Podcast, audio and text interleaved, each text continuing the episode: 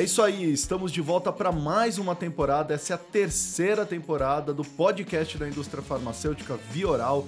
Todos os dias 5 e 20 do mês, novos episódios. Não deixe de nos seguir no Instagram, Vioral, ou acesse o nosso site vioral.com.br. Eu sou Paulo Crepaldi, o seu host, especialista em comportamento e futuro na indústria da saúde. Em matéria para a revista Exame, em dezembro de 2019, uma paciente diagnosticada com epilepsia refratária disse que as crises epiléticas diminuíram de 8 para 1 por mês e complementa: Na verdade, o que a cannabis me trouxe foi qualidade de vida. O episódio de hoje do Vioral vai discutir cannabis medicinal. A Anvisa, em dezembro de 2019 e entrou em vigor agora em março de 2020, estabeleceu que os medicamentos só poderão ser comprados com prescrição médica em farmácias e drogarias sem manipulação em todo o país. As formulações devem conter o canabidiol, conhecido como CBD, que não tem efeito psicotrópico, mas há um limite de 0,2% para a concentração do tetracanabidiol, que é o THC, a substância psicoativa da maconha. Produtos acima desse parâmetro só devem ser prescritos para pacientes em estado terminal ou que tenham esgotado todas as alternativas terapêuticas. Mas para falar com propriedade sobre o tema, trouxemos um convidado que é médico, foi executivo nos laboratórios farmacêuticos e hoje é expert em cannabis medicinal. Dr. Mário Grieco, seja bem-vindo ao Vioral. Muito obrigado, Paulo. É um prazer estar aqui e obrigado pelo convite. Mário, eu queria que você começasse então explicando para as pessoas assim a sua passagem, porque não é de agora que você vem da indústria farmacêutica, não só como médico, mas como executivo, né? Exatamente. Uh, eu iniciei minha carreira fazendo curso de medicina. Então, sou médico de formação. Depois disso, eu fui para os Estados Unidos, onde eu fui fazer residência médica uh, em clínica médica, doença praticamente de adultos, não é? Ia ficar por lá até que houve alguns, uh, algumas alterações e eu decidi voltar para o Brasil, tá uhum. certo? Problemas familiares. E na volta para o Brasil, eu comecei a trabalhar na universidade e fazendo pesquisas, até que veio um convite para entrar na indústria farmacêutica. Uh, e foi na Bayer do Brasil, como médico eu não tinha a menor ideia do que era ser médico na indústria farmacêutica. Essa especialidade ninguém Sim. falou para mim durante a faculdade de medicina. E eu fui, candidatei é, e acabei sendo selecionado, por incrível que pareça, e comecei a minha carreira na indústria farmacêutica, que, diga-se passagem, foi uma carreira muito legal, onde eu tive a, a, possibilidade de conhecer o mundo inteiro praticamente. Uhum. Então, eu comecei na Bayer do Brasil, depois da Bayer, eu fui para GD Searly, que uhum. era uma empresa que acabou sendo adquirida pela farmácia Upjohn. É, depois fui presidente da Bristol Myers Squibb. E aí eu fui para os Estados Unidos. E, e, lá eu pensava em ficar um ou dois anos, acabei ficando 20 anos. então rodei ali países, fui presidente de Porto Rico, fui presidente da América Latina, e posteriormente é, presidente para Pfizer para América Latina. Depois disso voltei para o Brasil uhum. e acabei começando uma empresa chamada Moksha 8 na área de psiquiatria. Uh, e esse é mais ou menos um resumo.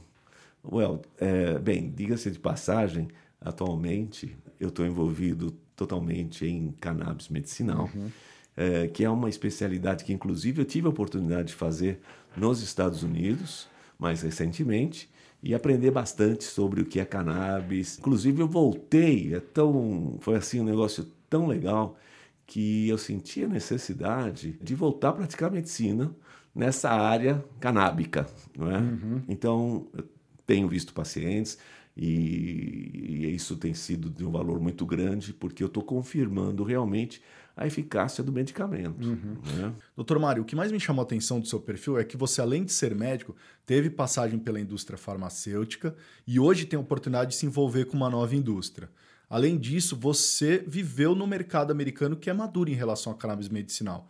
E hoje traz essa discussão para o Brasil, que é um mercado incipiente, né? Exatamente. E uma das coisas também que eu estou fazendo agora, né, nas minhas horas vagas. Eu gosto muito de escrever, eh, já publiquei vários livros. E agora estou escrevendo um livro sobre cannabis medicinal. É interessante, Paulo, aquilo que você falou, é, porque exatamente para explicar e tirar as dúvidas, porque existe muito preconceito, as pessoas não sabem, acham que maconha é maconha, uhum. e não é bem assim. Os componentes da maconha são diferentes, tem propriedades medicinais, tem também, claro, a recreativa, que já vem sendo usada por muitos e muitos anos. Então, escrever esse livro também tem sido muito interessante. É interessante hoje o atual negócio, diretor médico da clínica Behemp, que o nome mesmo uh, já tem tudo a ver. É, como é que foi? Como é que cannabis entrou na, na tua vida, Mário?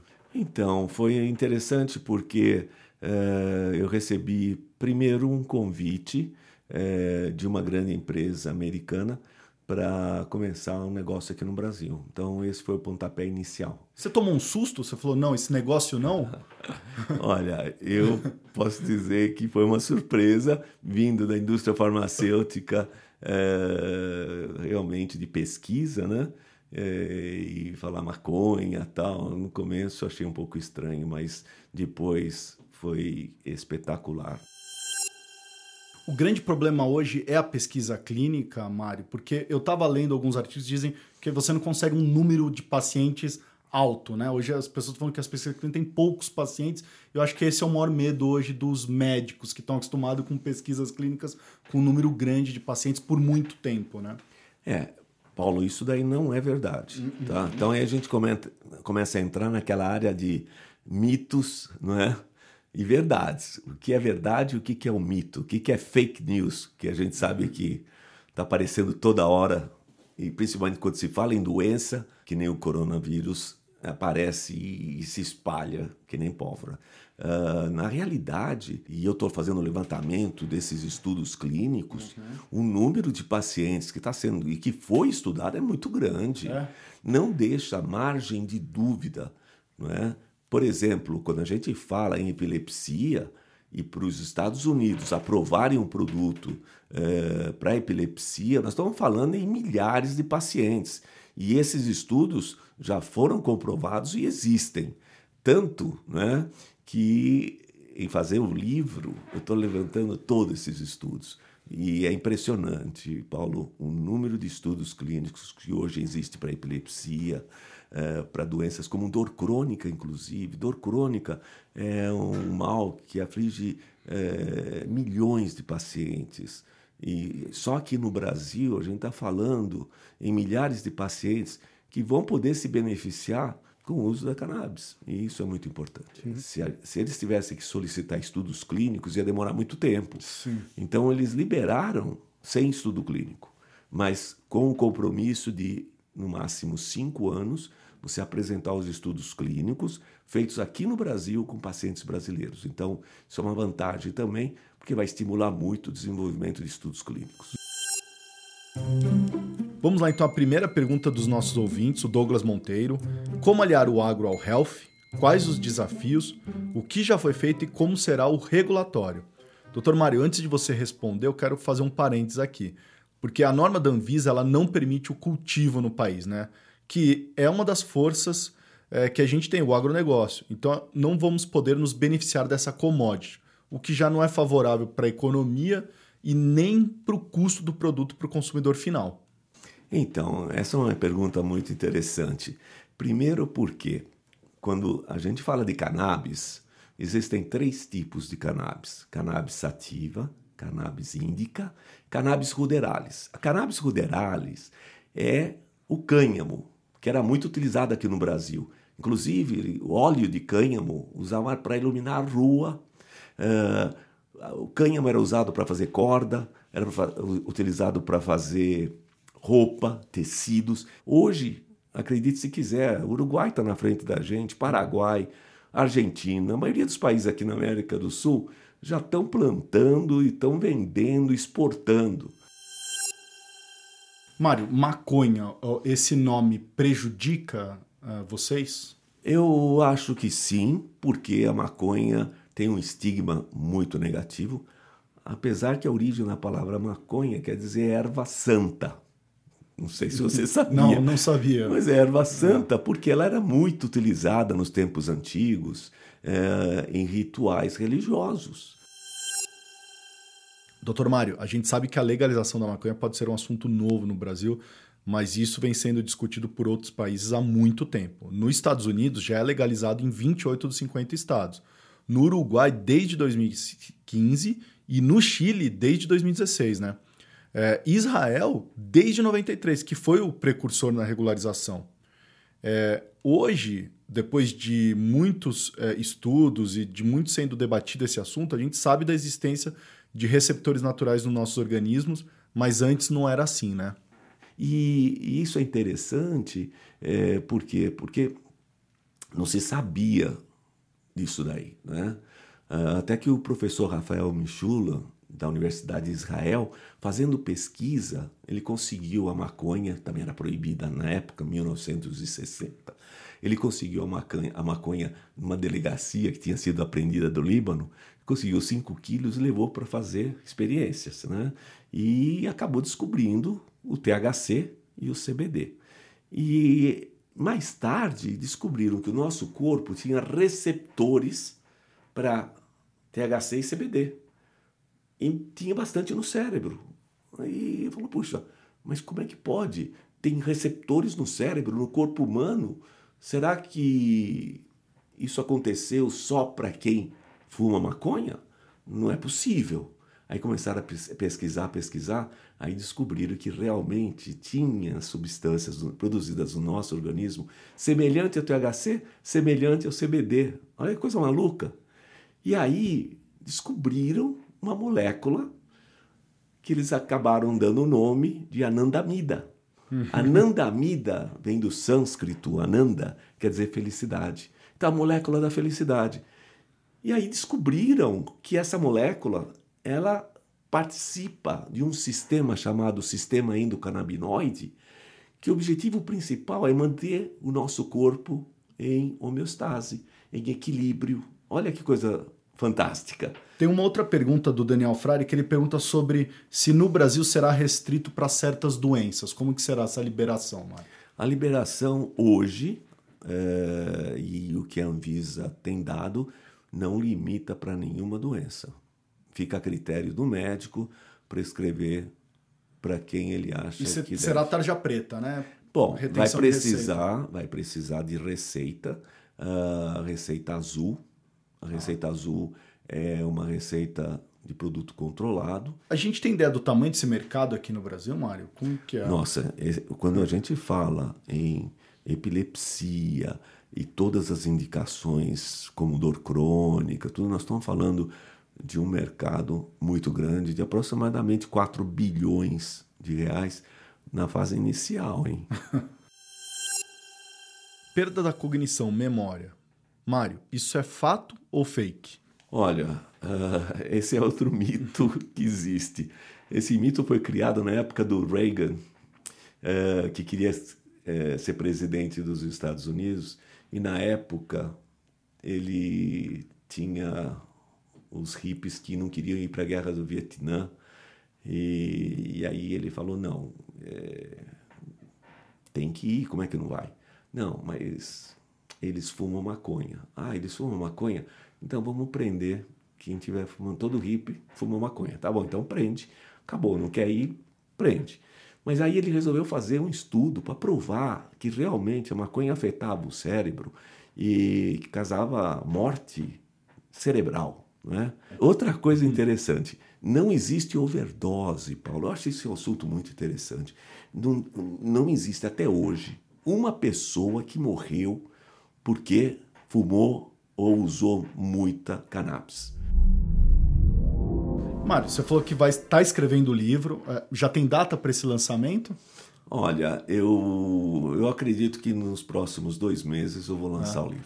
Enquanto isso, se a gente quer se procurar informação realmente que não seja fake news, é, informação concreta, com evidências científicas, o que, que você sugere, onde que a gente vai, onde que a gente busca esse tipo de informação? Olha, eu vou ter imenso prazer de ajudar e, e dar essas informações científicas, porque, diga-se de passagem, é o que eu estou coletando agora, uhum. são informações científicas, e para esclarecer dúvidas, para esclarecer o que for necessário, eu me coloco totalmente à disposição.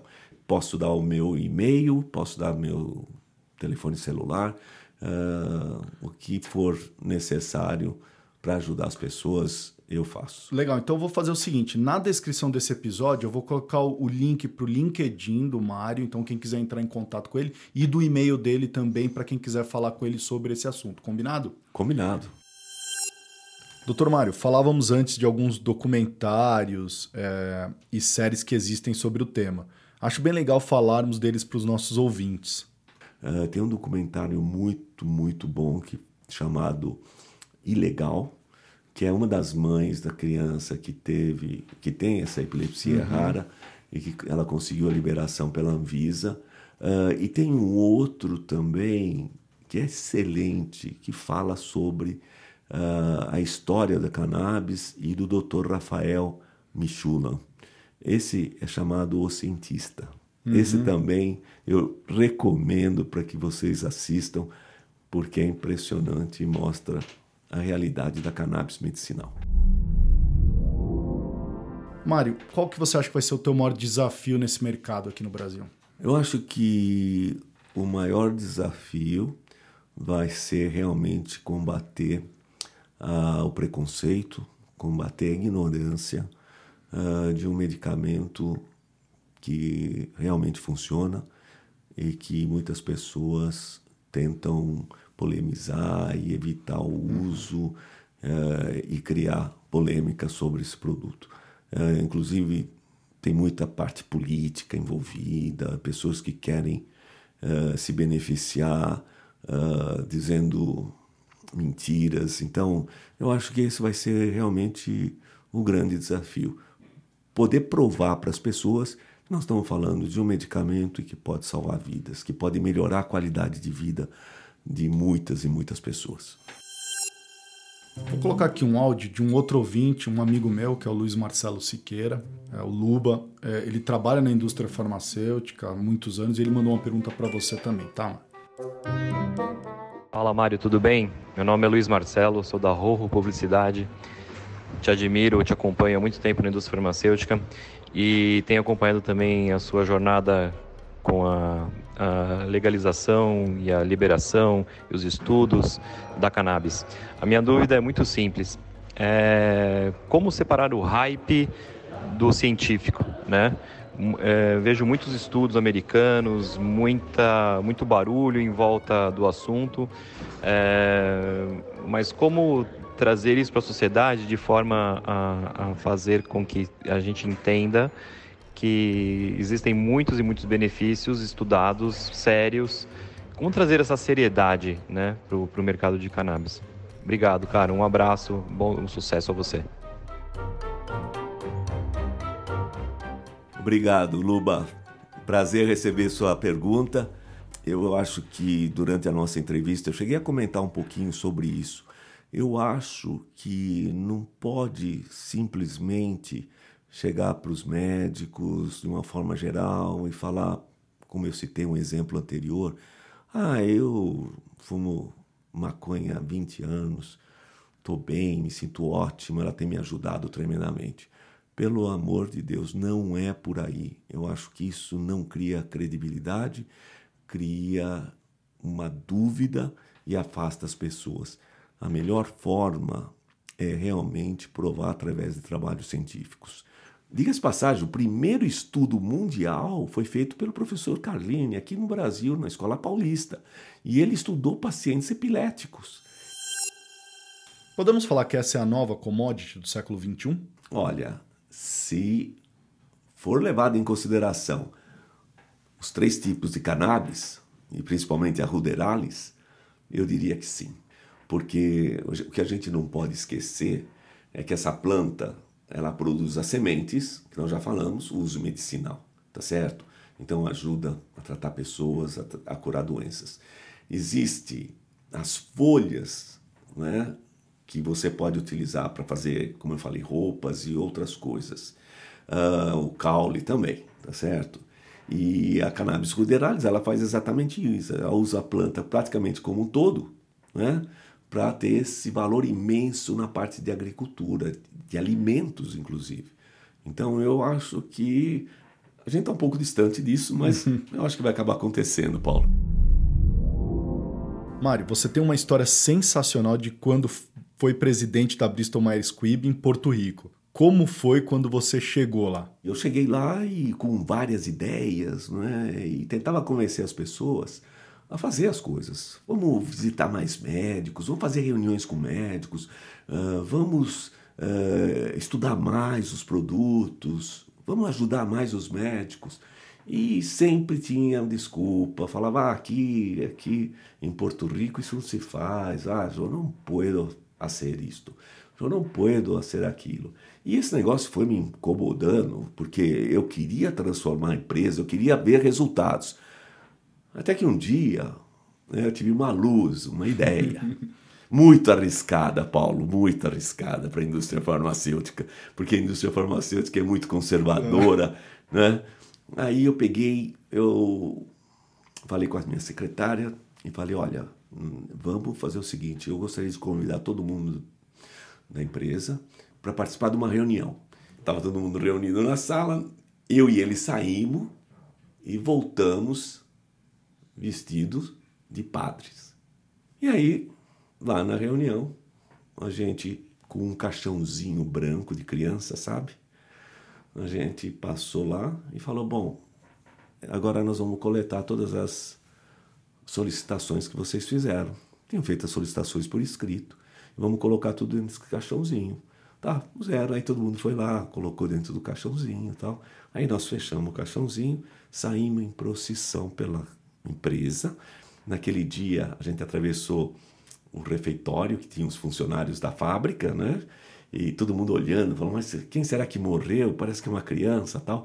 Aí atravessou tudo, aí nós fomos e na frente da empresa tinha um jardim muito bonito, já estava preparada lá uma lápida, uma lápide e cavado o buraco para fazer o enterro do João Não Puedo. aí todo mundo foi lá, ficou em volta e eu falei, olha, hoje nós estamos aqui reunidos para enterrar o João Puedo. Esse João Puedo que acabou com a vida de muitas pessoas, não deixando fazer tantas coisas boas que poderiam ter sido feitas. Então hoje acabou, ele está morto, nós vamos enterrá-los. E começamos o enterro, o pessoal ia lá, jogava terra tal. E aí eu disse, olha, mas a boa notícia é ele que deixou o filho dele, que a partir de agora vai ser o Jô Puedo, eu vou fazer. E com isso eu encerrei com um almoço legal, uma festa. Olha, Paulo, acredite se quiser ou não, mudou totalmente. Depois disso, com uma atitude bem de brincadeira praticamente, numa empresa super séria, Sim. não acostumado com esse tipo de coisa, deu uma reviravolta total. Tanto que eu acabei ganhando o prêmio mundial como melhor presidente na época da Bristol Myers Squibb. Olha só. E se eu fizesse as mesmas perguntas para todos os nossos convidados? Fique agora com o quadro Verdadeiro ou Falso. Três afirmações e um único segredo. Mário, primeira afirmação: telemedicina é fundamental para melhorar o sistema de saúde no Brasil. Verdade. Por quê? Porque é uma forma de facilitar acesso para inúmeras pessoas que hoje não têm acesso e porque vivem em lugares distantes proibir que, que o médico se comunique e possa atender esses pacientes, eu acho que realmente não é bom. Fee for Service não pode ser um modelo de remuneração. Essa eu estou na dúvida. eu acho que tem que ter um, um FII independente não é, do que seja feito, mas é uma forma de remuneração. A indústria farmacêutica precisa ser mais disruptiva. Eu acho que sim, ela precisa ser, ela precisa fazer coisas diferentes, ela precisa procurar ter uma cabeça mais aberta, deixar um pouco de ser tão conservadora, e eu acredito que isso vai ajudá-la bastante. Mário, queria agradecer muito a sua participação, né, por ter falado desse assunto que eu acho extremamente importante para a gente nesse ano. É, eu acho que muito a gente vai ver ainda de notícias, é, de relatos. Eu acho importante a gente separar o que é fake news do que é verdade. É, então acho que isso é muito interessante. É, então agradeço você por ter participado dessa terceira temporada do Vioral e desse episódio. Muito obrigado. Eu que agradeço, Paulo. Foi um prazer muito grande. Foi praticamente um tempo tão agradável que nós passamos juntos e isso está perfeitamente de acordo com a minha missão, que é tentar divulgar, explicar o que é cannabis medicinal e a importância dela para os pacientes.